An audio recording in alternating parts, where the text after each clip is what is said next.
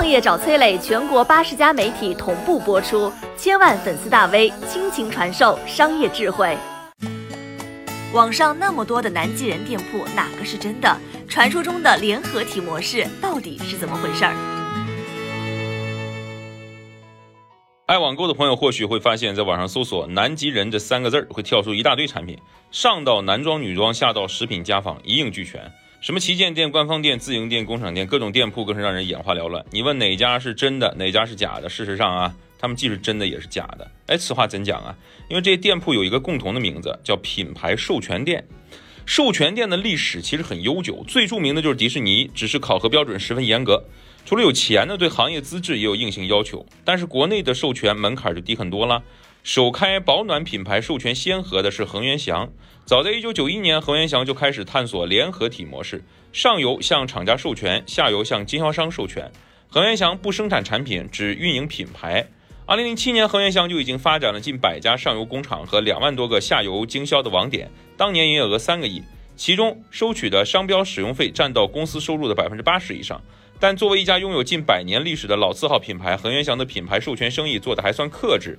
原则上啊，一类产品类目只有一家授权工厂。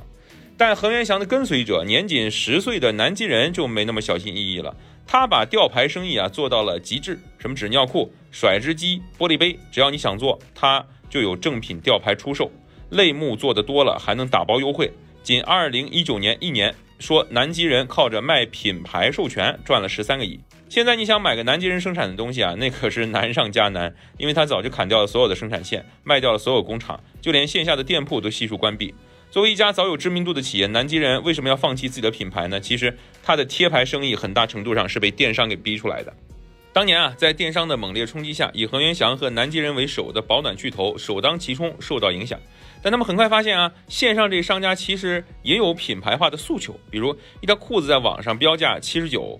啊！但是贴上南极人的牌子就可以卖一百二十九，而一个吊牌也不过才八块钱，这就催生了品牌授权这种业务模式，相当于工厂和经销商帮品牌做销量，品牌还能拿百分之十五的提成，其实是比过去赚的更多了。但随着授权越做越大，问题也浮上水面。有人说南极人的裤子穿一天就脱丝儿，按摩椅一个月就坏了，加热带充电的时候突然冒烟，跟南极人的情况相似的还有恒源祥啊、回力啊等等国产老牌子。老牌子口碑铺盖，看似是品牌授权惹的祸，但这种模式在国外也挺常见的。耐克、苹果都是通过代加工的方式生产，为什么他们没事儿呢？品牌把控是关键。南极人会要求授权工厂提供合格证，但这些证啊，淘宝上一百块钱就可以买到。而且现在光是南极人授权的电商的店铺就有六千多家，品类啊是五花八门，很难想象这么多供应商该怎么管呢？轻资产模式本质上没错，布局电商也是顺应大势，但是一个品控做不好的品牌很难生存。别忘了啊，即便是强大如淘宝，也差点因为当年的假货风波一蹶不振。我是商业小纸条，我在很多平台去分享过创业方面的课程和经验，比如说抖音、快手、百度、阿里、腾讯等等。